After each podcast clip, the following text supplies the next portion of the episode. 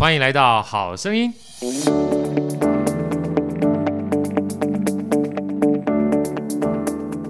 大家好，我是好序列好哥，欢迎来到好声音。在好哥身边呢，是我们美女主持人 Elsa，Elsa 跟大家问好。大家好，我是 Elsa。啊、呃，今天呢，呃，我们的主要的贵宾之外啊，还有另外一个我们已经来自我们的非常久的这个好朋友了哈。我们下一次还要再再继续访问他啊。这个今天来跟我们这个超级贵宾一起同台来分享我们的维叔，维叔跟大家问好。Hello，大家好，我是维叔。啊，维叔是我们长笛音乐家啊。维叔在今年的六月九号，对不对？在魏武营会有一个演出，啊，我们到时候的话会专场话来做这个分享哈。那今天真的非常难得，这这位老师呢，我们今天特别邀请来，已经是好哥久仰非常久的了，而且是我们另外一位出门左转来我们这样非常多是陈世林大哥的超级好朋友啊，我们讲说好兄弟，然后事实上包含他们的夫妻俩呢，呃，彼此之间也是好朋友，让我们最热烈掌声来欢迎我们的钢琴音乐家卢一之老师。大家好，我是卢一之。一之老师啊，我刚才看到他的时候，发觉、欸、老师你本人比相片看起来更年轻哎、欸哦，谢谢，真的非常年轻。一之老师呢是很著名的钢琴音乐家啊，这样这么一个钢琴音乐家，而且呃从台湾到欧洲，然后到全世界各地，呃有非常多的演出。那今天我一开始跟一之老师讲说，老师，我们今天不要聊你这个丰功伟业哈，我想聊一聊就是整个音乐的历程跟人生的体验，因为其实。最近我碰到了非常多的家长，尤其我在讲说财商的时候，很多人说：“哎，学习这件事情很重要。”但学习啊，如果是自己喜欢学，跟家长逼着学，通常感觉会不太一样。因为我自己就当过很长一段时间黑暗老爸，你知道吗？哈，所以我看到非常多的音乐家，每次在弹音乐的过程当中，就感觉眼睛是发亮的，然后生命中是充满着热情的。所以我今天想。一开始就先请教一下一之老师，一老师，你是什么样的一个呃机缘啊，走上音乐这条道路，跟我们这个所有听众分享一下好不好？哦，好的。其实，在一开始的时候，是我的母亲自己很喜欢音乐，是曾经想要报考音乐系，但是她有这个未完成的梦想啊，所以就把这个梦想放到自己的小孩身上，跟我那一辈很多的爸爸妈妈跟小孩的关系其实是很像的。对，那只是说这个梦想移植到小孩子身上，那有一些人就会成功，有一些人就会没有那么的成功，或者他天赋不在这上面。对，那我可能是那个比较。乖的那一种没有跑掉，所以就一直留在这个领域到现在了。老师，你是多呃多多大的时候开始接触音乐的？如果我没记错的话，应该是五岁。五岁的时候，五岁开始去上一些律动班啊，钢琴啊，还有直笛什么的。那最后是钢琴留下来陪我走到现在。那当初在学这么多音乐，包含律动，我记得那天我就不小心碰到那个道和啊，道和的话，那时候他们我小朋友的就是。跟着道和去学那个云门舞集，你知道？然后突然碰到这个道和的董事长，我说：“哎，那个董事长，我我女儿就是在那边学跳舞。”他说：“真的吗？”我说：“对啊。”后来这一辈子哈，跳舞就跟着他们，一直到现在，已经变成是老师了，而且都自学。我想最大的关键就是我没有逼他，他非常喜欢啊。那老师，你当初啊，就是有这么多的，不管说是艺术也好，或音乐也好，钢琴是怎么样开始变成你？就是想要智力或花时间最多的是你自己选的吗？还是父母亲呃走着走着之后帮你选择的？OK，其实一开始我们很小的时候，并不太知道我们自己要什么，所以父母其实会需要帮小孩安排很多的事情，然后从中观察小孩他到底擅长或者是喜欢的哪一部分。对，只是我的这个过程还拖得蛮久的，一直拖到十六七岁，我才决定说，我想要让钢琴成为我一生的志业。在那之前，其实我就是把它当学校功课在写一样，所以我很期待我赶快把功课写完，可以去做我自己想要放松的事情。但是功课是永远做不完的，对，因为钢琴曲子实在是非常的多，那就是这样一直练，一直练，好像也。也没有什么特别抗拒，那也没有什么特别耀眼的成就，至少就是说在在小时候这一段期间呢、啊，真真的没什么可说嘴的东西、啊，就是这样一路一路慢慢练练上来，念到有一天，呃，我们那时候诶男生嘛，如果想要继续念音乐的话，就要很考量当兵这一个问题会不会让呃恋情这件事情中断。所以我们那时候的想法就是，哎，可能不能先到国外念书，把整个学业完成以后，我再回来当兵这样。Yeah. 所以那时候我就开始接触呃考国外学校这些事情哦。那有一次就住到国外考试的朋友家里，然后就听到朋友弹琴，就说哇，怎么有人可以？弹琴这么好听，碰到高手了。对，碰到高手，然后我就突然想说，诶，如果我能把弹钢琴这件事当成我一生的志业的话，或许会是一件很美好的事情。老师，能不能跟我分享一下那个时候是什么样的情景？你住到就是国外的朋友的家里面去？是就是玩吗？还是怎么样？就去考学校啊！那想省钱，所以就是问朋友能不能借住，一样是不是？对对，能不能借住你家的？大概就是这样子的状况。所以住到别人家蛮重要的，可以这样。要要住到好同学的家里，是不是啊？要选对，要选对，对不对？要不然你住在酒店里的话，就没有人当做是 model 让你学习了。对。但如果选择一个弹的不好听的话，也没有机会了。对 对对对，就是刚好有这样的机缘了。然后我觉得那时候也有。有一个状况是我那时候念台南艺术大学。啊，南艺大，南艺大那时候叫台南艺术学院，是七年一贯制的。那七年一贯制，那也就代表说，国中毕业去念，我妈就威胁我，你要好好练琴哦，你不练琴，你就没有办法毕业，没有办法毕业呢，你就是国中学历。你是国中学历的，你就会领最低薪资。那时候最低薪资是 六十五块，那你就自己算算，你一天工作八小时，领最低薪资，你一个月可以赚多少钱？我就算一算，就觉得不够花，所以我就就很认真的在南艺大练琴这样子，然后就刚好碰上考国外学校的契机，就我觉得那是我人生一个很重要的翻转点。哎，我就发觉。一直老师的妈妈很有财商头脑哎，她也基本上不用逼你，就让你看看就对了。如果说今天如果只有国中毕业的话，你看该怎么办，对不对？让你自己算一算。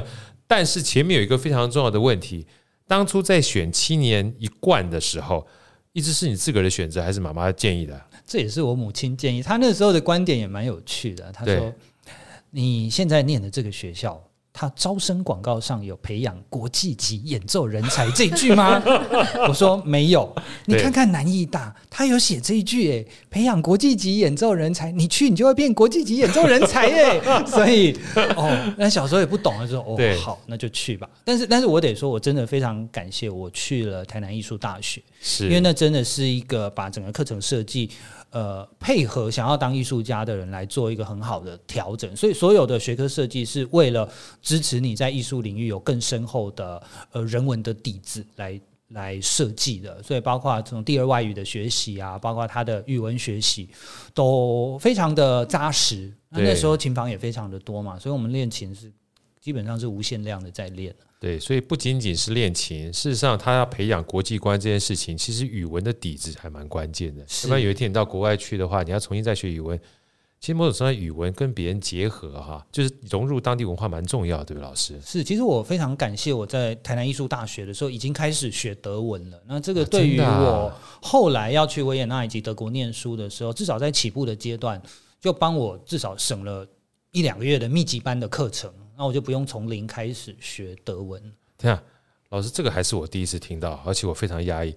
所以你们的第二外国语不是英文而已，还有包含各种不同的外国语吗？呃，以我那个时候啦，当然你要学国文、英文嘛，然后就会有第二外语。第二外语就那时候有呃德文、法文、俄文，还有什么文我忘记了啊，意大利文四个主要音乐上常用的语文。然后你就可以就你就可以选修这些文。在在南医大的时候，南艺大你在呃高一的时候就可以开始选。那这个课大概在南医大上一个学期就抵差不多那个量，就是在国外上一个月的密集班的这种感觉啦。哇，真的啊！对，所以我在国外就大概不用从最初级开始上，我觉得蛮蛮棒的。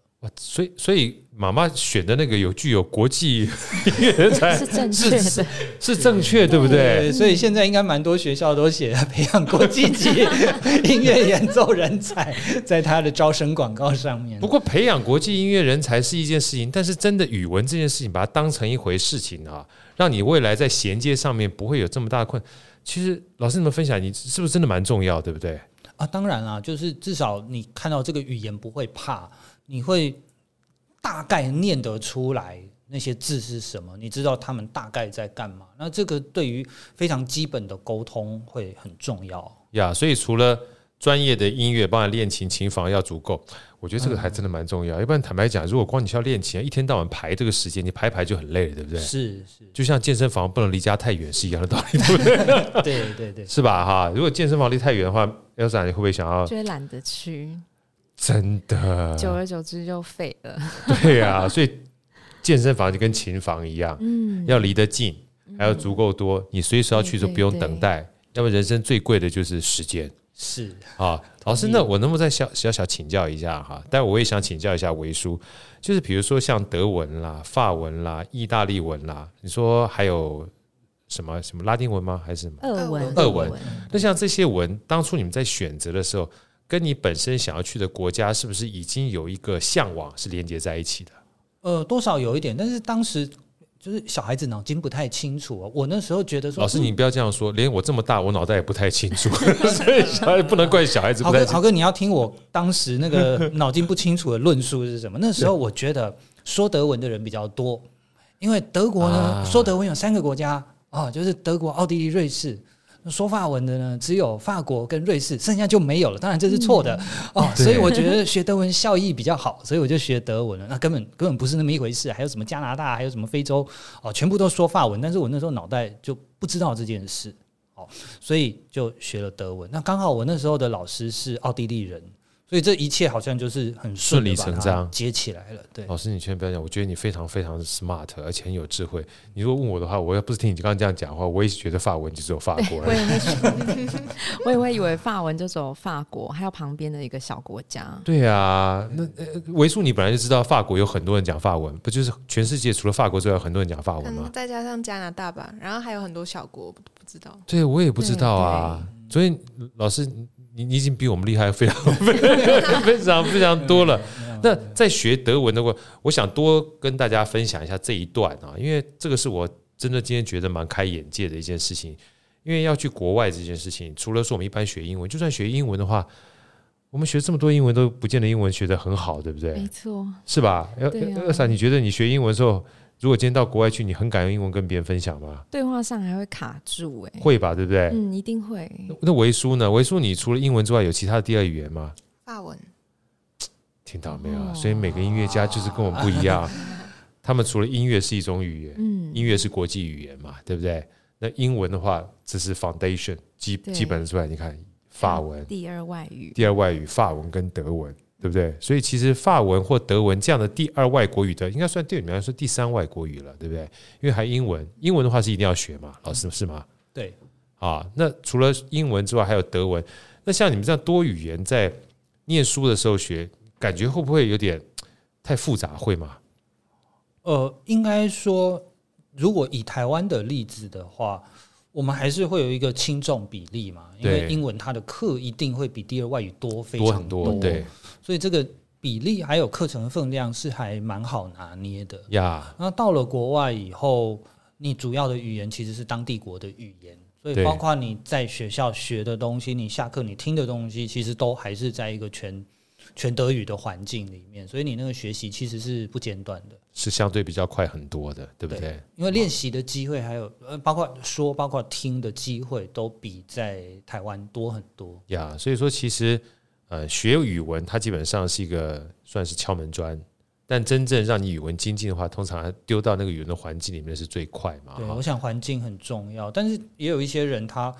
哦，如果你在国外老是生活在自己的母语圈的话，那那个环境的刺激又会相对减少一些，所以这很看大家怎么利用那个环境给的给我们的优点吧。对对对，像我很多朋友住在那个美国，他就住在唐人街。他说：“哎呀，奇怪，怎么感觉没有出国的感觉？”我说：“对对对对，以为你基本上出国就回国嘛，就回到你的唐人街里面。”老师，那像这个七年一贯哈，在南艺大这件事情。当初在念书念到毕业的时候，在这一段时间里面，你有曾经想过把音乐当成是你毕生的志业吗？你是说一直是到毕业之后才开始有这样的感觉，对不对？我呃，我是南艺大念了两年以后就出国了。对，那分为有一种是外在的危机感，一种是内在自己内心的渴望。那外在危机感比较早一点，就是我去南艺大之前我就知道那个最低薪资的事情，六十五块的事情，对，六十五块的事情。那内在的这个这个动力是真的，大概到第二年的时候，才慢慢的发掘起来，是我自己想要试看看，看我最高的能力可以到达什么样的状况。所以那个时候基本上已经不是妈妈给你的压力了，对不对？你是对自己的一个期许，对，对不对？我母亲逼我练琴练到国小三年级之后，她就不管我，她只看结果，不管过程。但是你的结果基本上都非常让妈妈满意，所以一路上去的话，她从六十五块只要跟你讲一下，你就告诉自己说，没有六万五，我是不会继续往下走 没有没有，其实其实我我觉得我小时候并不是一个很。很出色的学生，真的不是很出色，很很普通。学霸都这样讲哎，厉害的老师、厉害学生都这样讲。我我真的在在班上算是倒数的啊，我我也不不太晓得，也不知道怎么解释这件事情。但是应该，我我我的钢琴老师啊，他曾经说，那个男生十五岁以前都在睡觉，音乐上都在睡觉，可能那时候真的不太开窍，所以很多东西。需要到达一个年龄才比较懂，那女生比较早熟嘛，对，早熟，所以他们在在表达这个表达那个就特别有感觉，很有 feel，就木头嘛，对对，需要一些历练，对对。所以第二年的时候，你出国的时候，爸爸妈妈呃基本上也很鼓励你，就是出国或者是走职业这条道路嘛。哦，妈妈妈应该是妈妈是梦想嘛，对不对？他们没有什么反对的声音，我我算是真的很幸运了，对，是吗？哈，是是。那其实，呃，我想一方面请教老师啊，一方面想请教，就是我们这个学音乐这个圈子，我为什么这样讲啊？就是尤其这一段时间，因为疫情的关系啊，然后包含我自己女儿是在美国念书嘛，呃，听到他们讲一些他们同学之间的 feedback 之后。有的时候，其实父母亲不用担心这么多，小朋友他自然会做比较，你知道？我所以比较的意思是，他跟我讲说：“爸，你很难想象，我们很多同学啊都已经休学了。”我说：“为什么休学？”他说：“没钱念书。”为什么没钱念书？他说：“其实在美国，其实就算是当地的学生，学费也很贵，也非常的贵。那很多的学生呢，他是用贷款，然后贷款呢，他缴贷款要缴这个利息，他去打工。”但是疫情一来，很多包含连工作都很难找，所以他自己没有家庭的资助，又没有办法去打工，让他去自己赚这个所谓学费的时候，他就没有办法再念下去，他只能去再找其他呃家里面的这些工作哈，让他维系。那未来将有机会再去念书啊，所以说小朋友碰到这种情况的时候吧，我真的很幸运。”啊，有你们的资助，我说你才知道，我也不知道 多幸福啊！所以回过头来的话，音乐这条道路其实也需要很多资源的。嗯，好，这些资源的话，不管说是老师的资源，或是家庭资助的资源，还有包含就是，我觉得最重要的关键是父母亲呢，还要有认定，就是未来走这条道路哈，不一定说一定都是会赚大钱的啊，所以。我跟他们请教一下易志老师啊，就是当初在做这些选择的时候，先撇开这个你们家不谈哈，你周遭这些音乐，就是跟你一起学音乐的人，呃，他们基本上走音乐这条道路人多不多？包含像北艺、南艺大这个七年一贯多不多？然后真正在走的过程当中，有没有一些在走音乐上面哈，你可以给大家一些建议的心态跟建议的路子，跟大家分享一下好不好？呃。我我不太精准的计算，凭直觉我会觉得我的同学大概是一半到三分之一，最后留在音乐的产业里面是啊，不一定是呃演奏家啊，他有可能是老师或者开音乐教室或者从事音乐销售啊，然后维修啊，这个各种各样跟音乐相关的产业这都算对。嗯，如果真的要继续在这个领域里面，我觉得自己的。那份想要还是最最核心的事情，自己的那份想要，对自己想要在音乐里面创造一些什么？对，那有了这一份呃初衷以后，那底下才有办法谈说，哎，我做得好，做得不好，做得好怎么样，做得不好怎么样？对，大概是这样吧。对，那像您当初在。出国那两年，然后不管说在维也纳，或者是接下来在全世界有各种不同的成就的过程当中啊，有没有曾经想过说，你希望把你的音乐，呃，在你生命当中是扮演一个什么样的角色？有给自己这样的一个定位过吗？嗯，没有特别，因为我们这种行业不是上班，对是随时。这个我们从国小国中就知道，是周周末是要练琴的，没有所谓假日，所以好像就是音乐就是生活，生活就是音乐，这是一体的。对，那除非你要留一个时间特别来休息，是。音乐就是生活，生活就是音乐，好像就是这样子。那对作曲家来说，连休息都都可以是一种音乐的转换。这是我这几年开始从事创作领域以后，我慢慢发现，当你的生活非常的一成不变的时候，那个写出来的东西也会一成不变。我觉得不太好，一定要有新的刺激。这个就是我接下来一不小心没有没有这个套好招哈，就直接问了，因为我想就是讲创作这件事情。因为老师除了是古典音乐之外，包含 low，我们叫做越在地越国际，包含台湾民谣各方面的话，老师都有涉猎。是，所以那时候我听到这个哲毅老师，也是我们算是共同的好朋友嘛，万声乐团的时候，他说，其实很多的音乐啊，你太把它分成所谓的国际跟在地，或者是古典跟流行，意义其实不是很大，因为古典也是就勾在以前的流行嘛，对不对？哈。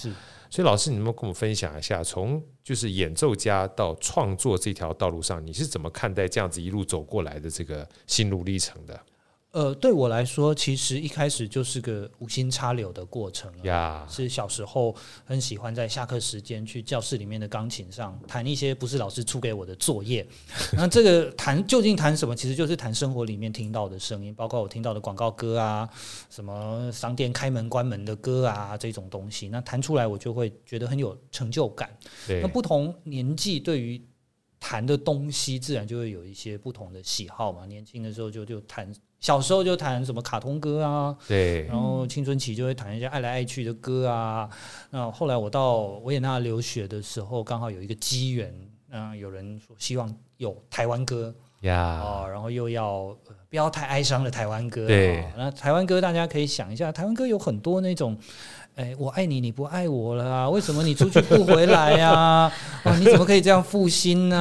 对对对对，你讲的怎么都是我脑袋里面的歌曲？对对，所以所以要挑一个不是爱来爱去，而且是那种悲伤的、有怨念的爱来爱去，还真的不是那么多。当然，当现在不是这样，那二十年前就是这种歌会是大家心里的主流，还有。第一选择嘛，对，所以等那时候就挑了，要挑了一个《望春风》，至少它是个甜甜的情歌，没有什么太大的问题。哦，那演出来就就就造成还蛮大的轰动。对，而且邓宇邓宇贤老师的歌曲其实还蛮经典的，是是是，而且是一个海外的台湾人都知道的歌，所以它它算是一个很有力量的作品，可以把海外不同的背景的台湾人，不管你现在在想什么。就像一个运动赛事，在那个时刻，大家会一起为同一个运动员加油，然后为同一首曲子鼓掌。对，海外的人听到故乡的歌，他们就会特别的感动以及很感动。对对，因为那个音乐的话，其实我觉得是种连接，是对，包含这个跟土地的连接，包含跟记忆的连接。最重要是你在国外的时候，如果感觉到家乡的某一种元素出现的时候，哈，那种基本上的那种悸动是蛮蛮深刻的哈。这个时候，我想。再请教一下维叔啊，就是是不是所有的音乐家啊？因为我自己不是专业音乐家，你知道，但是我就觉得，我记得第一次我创作是我十八岁的时候，就是对，就自己弹吉他就想要唱歌，你知道，就 就是觉得，嗯，我这可以做点创作。像你会不会有这种情况，就是就自己演奏演奏之后，就觉得创作啊，就像自己生出来一个给自己的礼物或者小孩一样，那种兴奋的感觉。但其实我自己本身没有创作啊，但是有时候练一练，有时候会自己想即兴一下，是吧？嗯，因为我偷偷就是抒发出心 当时的心情。对对，所以说其实创作某种程度上不一定是要完整曲，但是这种抒发的心情，嗯、对不对？所以其实像你们音乐家的话，会不会常常有这种想要抒发心情的时候，然后不管说是创作，或是针对一首曲子，会有不同表现的这种情况产生？会吗？维叔，你会有吗？应该蛮多的吧。嗯，啊，就像这次六月九号，不就是用不同的方式去呈现吗？哦，对，对不对？算是一种另类的创作了，是吧？不小心就就要那个，对不对？不行也要也要行啊，对不对？所以我想问，请教一下我们这个一直老师啊，像那样子的一个在国外以《望春风》当成第一首创作的时候，它算是一个让你开启你创作的道路上面的一个很重要的开端吗？对，因为呃。我在演奏的当时，其实台下是坐了一群政治立场截然不同的两群人哦。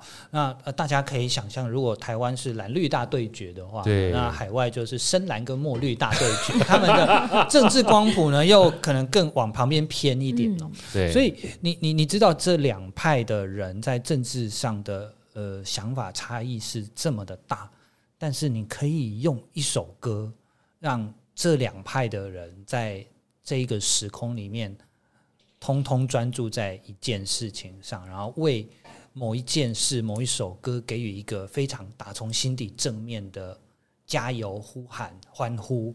然后我觉得这是我们们台湾常常讲说啊啊，每个人都可以不一样啊，但是我们也有很很棒的共同的部分。对，然后我们。我看到这一景，我还蛮高兴的，所以我觉得或许改编台湾民谣是一件很有意义的事，所以我就从那个时候开始，就慢慢的累积了这方面的作品。真的，我觉得像音乐这种东西啊，真的是国际语言哎，对不对？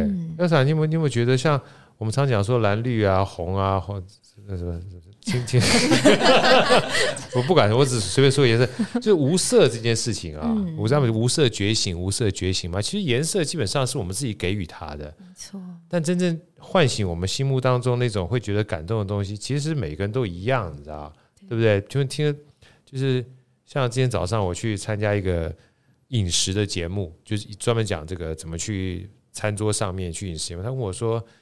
嗯，让你记忆最深刻的食物是什么？我说记忆最深刻的食物当然是妈妈煮的菜啊，对不对？因为妈妈煮的菜，外公外婆煮的菜，姥姥姥爷煮的菜，因为那是儿时的回忆嘛，对不对？嗯、所以就跟音乐是一样的。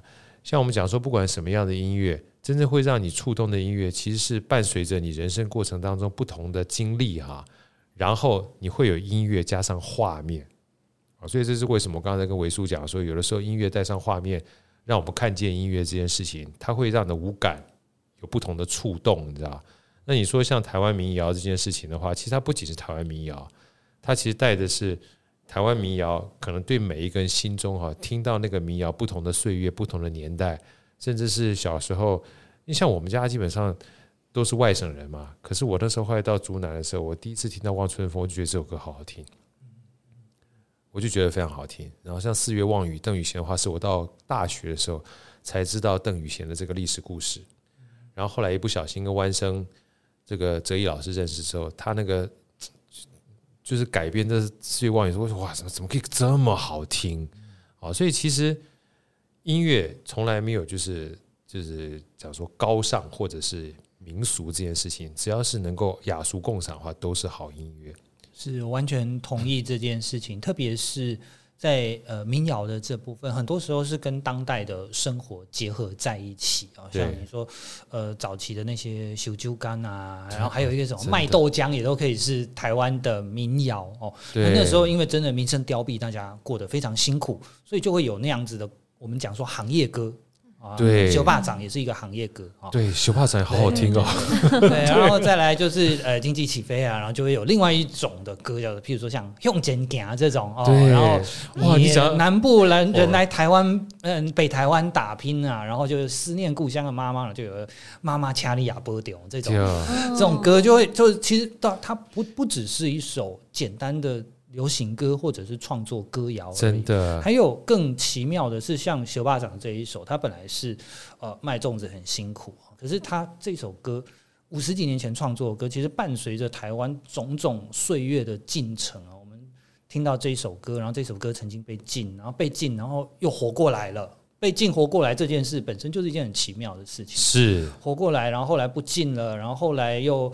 呃，什么变成棒球队棒球队的加油歌啊，然后或者是什么 政府办什么粽子节，然后就会变粽子节的主题歌啊。所以这个歌它其实是一直被唱的，而且对于台湾不同的世代，它一直给予人这个感动的元素。所以它，我我觉得它是一个活生生的跟着社会在一起活着的一个歌，而不是说哦摆在博物馆里面，然后最后没人唱，就就是一个博物馆的记录而已。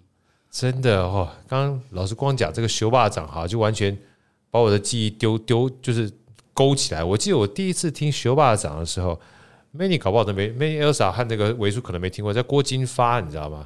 有有听过吗？原唱，原唱，原唱嘛，对，对，他是原唱。哇，他那个大贝斯哈，唱起来就是哦，超级好听。后来第二次听，也不是第二次听，另外一个让我觉得很感动是那个刘福助。啊，那唱都都非常好听，所以我你刚才不讲的话，我都已经忘记这首歌曲了。这首歌曲其实小时候记忆非常深刻，是是。然后它伴随着从唱到进唱，其实就是一个历史的进程，对不对？是啊，所以说其实台湾民谣或者是所有的歌曲，它都有它历史的背景存在的。所以当你有机会听到这些歌曲的时候，或许也可以去翻翻这个历史故事里面对这个民谣它的赋予的生命哈。有时候说不定可以对我们的这个呃自己本身自己的认知会有不一样，对不对？那老师，你能不能跟我们分享一下？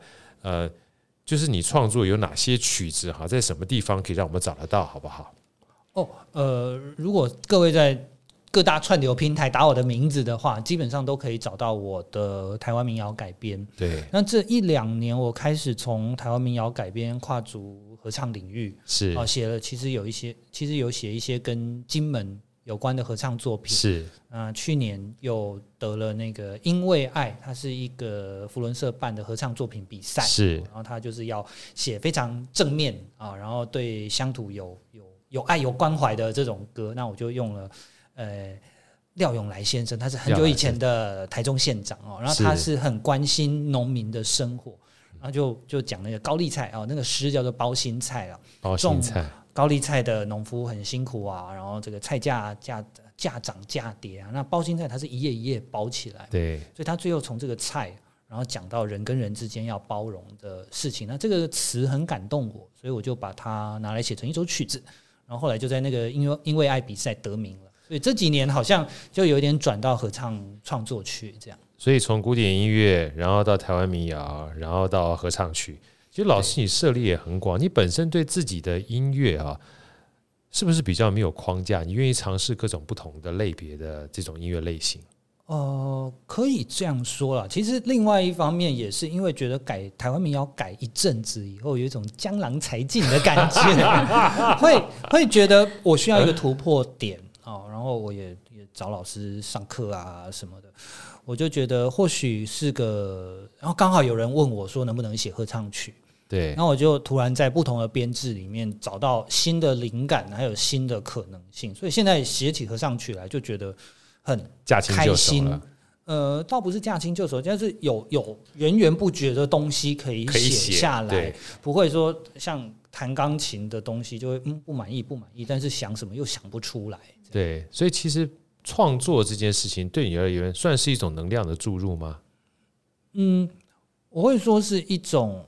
尝试各种可能性的工作吧，yeah. 对，但是我们可以尝试很多的可能性，但结果要先让自己满意啊，yeah. 对，所以常常你弄出来的东西不满意，那就得修改或者说调换这样。对，其实不满意基本上也是个过程而已嘛，对不对？因为一开始的话。就是尝试的过程当中，总有各种不同的可能性，而这可能性的话，要选择一个你觉得不错的，慢慢再往前修嘛，对不对？对，包含维叔，你应该也是这样的一个个性的人嘛。对，我看你基本上在整个创作，或者是说这个创作不一定是纯粹音乐啦，包含这个呈现的创作上面也是吧，对不对？嗯、我们稍微简单透露一下吧，因为虽然我们后来要要去专门专访，六月九号的话。这一次的这个演出好像跟以前不太一样，对不对？对，因为这次是有跟影像一起结合的呀。然后把它创，就是它跟一般音乐会不一样的是，我会把这一场音乐会把它当成一部像舞台剧的演出，从头到尾是一部完整的戏剧这样子。呀，就是说除了音乐之外。它会有舞台剧，会有各种不同的光影，而这光影呢，让它大家除了听音乐之外，可以透过视觉上面，希望让人更容易的进到音乐的世界里。对，因为我那时候表达的，真的，因为那时候跟维叔在聊的时候，就像刚才一直老师在讲，不管是合唱也好，或者是民谣也好，有些人听到这首曲子有他自己不同的诠释，嗯，甚至他不知道他的背景是什么，但是透过呃。不同的音乐老师或者不同的创作，比如维叔的创作或一之老师的创作的时候，他可以赋予他各种不同的新生命嘛，哈，让大家可能比较容易，或者是有各种不同的角度，呃，旧曲新唱也好啦，或者是音乐搭配着视觉也好啦，让很多人也许针对过去的流行你没有办法跟上，但是过去流行如果重新翻新跟包装的话，它可以变成现在的流行嘛，对不对？哈，所以最后我想请教这个。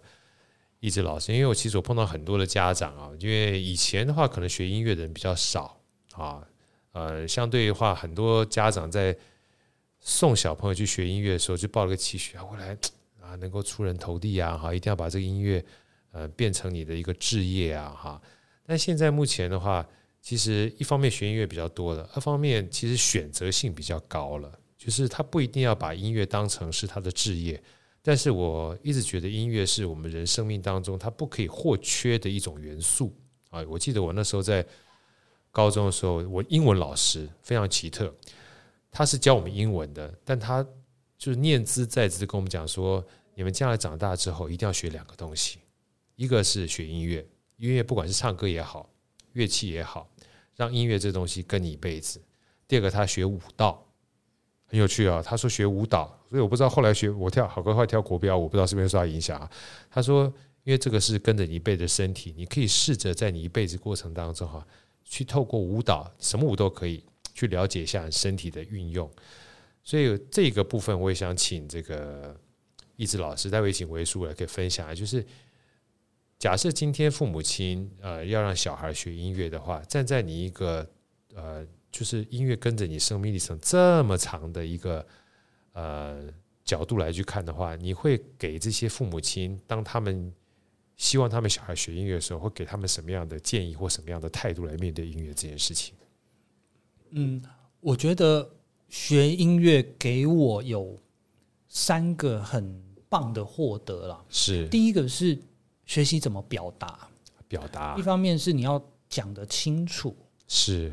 而且要在人前表达的时候，不会被奇奇怪怪的东西影响你表达的结果。譬如说你的紧张，譬如说观众的不好的反应，呃，在各种各样的坏的情况下，我能抵抗这些东西，能把我百分之百呈现出来。嗯，我觉得这不管你你未来是不是演奏乐器，但是你在做简报或者跟人讲话的时候，你有一个。很清楚的条理以及一个自信在里面，这是一个很重要的事情。学习中表达，对，非常重要。对，那第二个是对事情的感受力，因为音乐是细腻，它不可能噔噔噔噔噔噔噔这样一直从头唱到尾，它有大小、长短、快慢、高低，还有各种各样的情绪。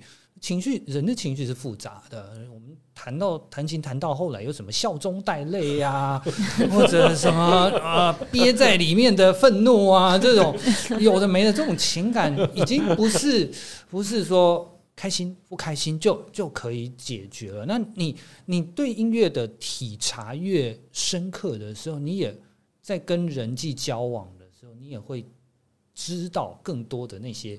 眉眉角角到底是怎么一回事，而不是一个呃人人要能够体察别人在发生什么事，但是做人不要复杂。但是你要知道，如果别人复杂的时候，他是在复杂什么？啊，这是这是我的想法哦。那第三个是，我觉得学音乐给我一个很好的纪律，因为你必须练琴啊，练琴是绝对不能一日捕鱼三日晒网的。对，所以这是这是从小培养的一个一个很棒的事情哦。管大家未来。是不是在音乐里面，这是一个跟随一个人一辈子的一种很好的素养以及能力。哇，讲的实在太好了，表达好重要，嗯，对不对？感受好重要，纪律也好重要。对，我就记得那个时候，呃，表达刚刚老师已经讲得很清楚，表达这个东西的话，说老实话，不仅仅是音乐人了，就像老刚刚说简报，这都很重要。然后感受啊，他说不要很复杂，但是要体察感受。我听到一个我非常喜欢的。老一辈的作家叫刘墉，就刘轩的爸爸。他有的时候要多心一点点，他多心是一种贴心啊，就是你基本上要多为别人想一点点，这个不是复杂啊，你多为别人想一点的话，贴心，那别人就会放心。我觉得太有道理了。然后像我们这个纪律的话，就更重要了，因为我跟 Manny 两个还有帮 Andy 要找 Andy 要骑骑脚踏车，嗯，有一句话是我们在做运动的时候很重要的六个字：纪律给我自由。或自律给我自由，其实要自由这件事情呢，有的时候越简单哈，就复杂的事情简单化，简单的事情重复做嘛哈。呃，那接下来就 问一下维叔好了，维叔音乐这件事情对你而言，在生命当中，你会给这些父母亲或者是呃想要学音乐的，因为有时候不一定是父母亲啦，包括像我们自己有时候学音乐年纪大了哈，也会想要学音乐，你会给他什么样的一个建议？嗯，我可以就纪律这件事情来做补充。好好好。嗯，就是其实学音乐，音乐这件东西只是一个媒介，就像我们学任何东西，学舞蹈，学任何东西都好。嗯，如果作为老师的话，我希望教给小朋友的是，嗯，希望让他们学习学会当自己的老师，因为不可能每一件事情都有老师去提醒。对对，说的太好了，我觉得这件事情很重要。哦，真的很重要。我记得那时候听 樊登读书，樊登是一个大陆就是说书很厉害的人。他说现在管理学啊有点改变。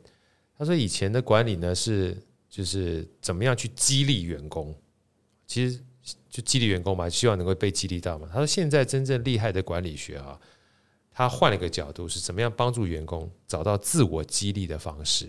就像刚刚维叔讲的，我要激励你很累，你知道吗？因为你如果不在，我不在你身边，我就天天激励。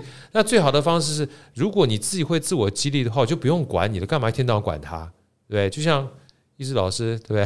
他自己会学德文，他自己会找琴房，自己会出国之后，看到别人很厉害，他看到别人很厉害，想要模仿的时候，他就不需要去逼他了。环境所逼，对不对？不是人逼的，人逼的一定不行啊。对呀、啊，一定不行啊！所以今天这个。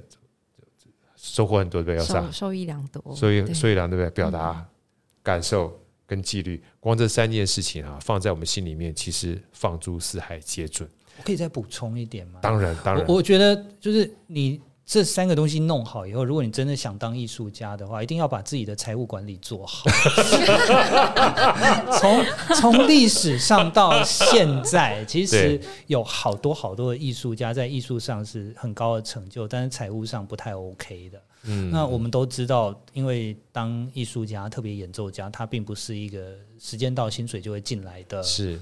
的的职业嘛，所以当你到了某个层级了以后，我觉得你怎么使用你赚进来的钱，怎么样把它投资在对的地方，我觉得这就是一件很重要的事情。然后有有对于自己有长远的财务上的规划，这样才可以让自己的艺术生涯可长可久。而且我们知道有一些呃呃流行界的音乐家，他是真的越来越有钱到很夸张的。境界，但是他们一定也有一个很好的方式来管理他们的金钱。然后我觉得这是好像艺术界大家比较没有在涉猎这一块。对对，尤其古典，对尤其古典的 有很多我们的对大艺术家，嗯，这这部分上都不太妙。对这部分的话，好哥可以帮助一点小忙。